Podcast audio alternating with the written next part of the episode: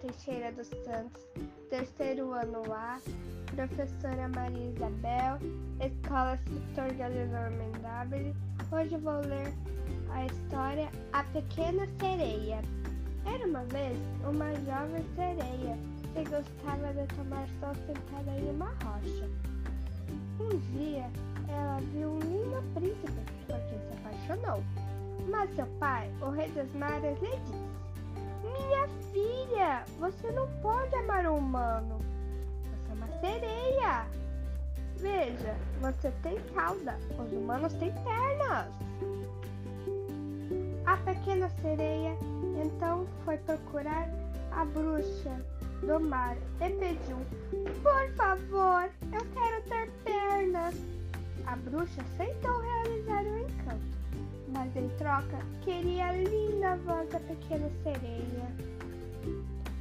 A pequena sereia estava tão apaixonada que concordou com a bruxa. Tomou a bolsa mágica e desmaiou. Quando acordou, já estava na praia e o lindo príncipe a encontrou e fez dela sua amiga.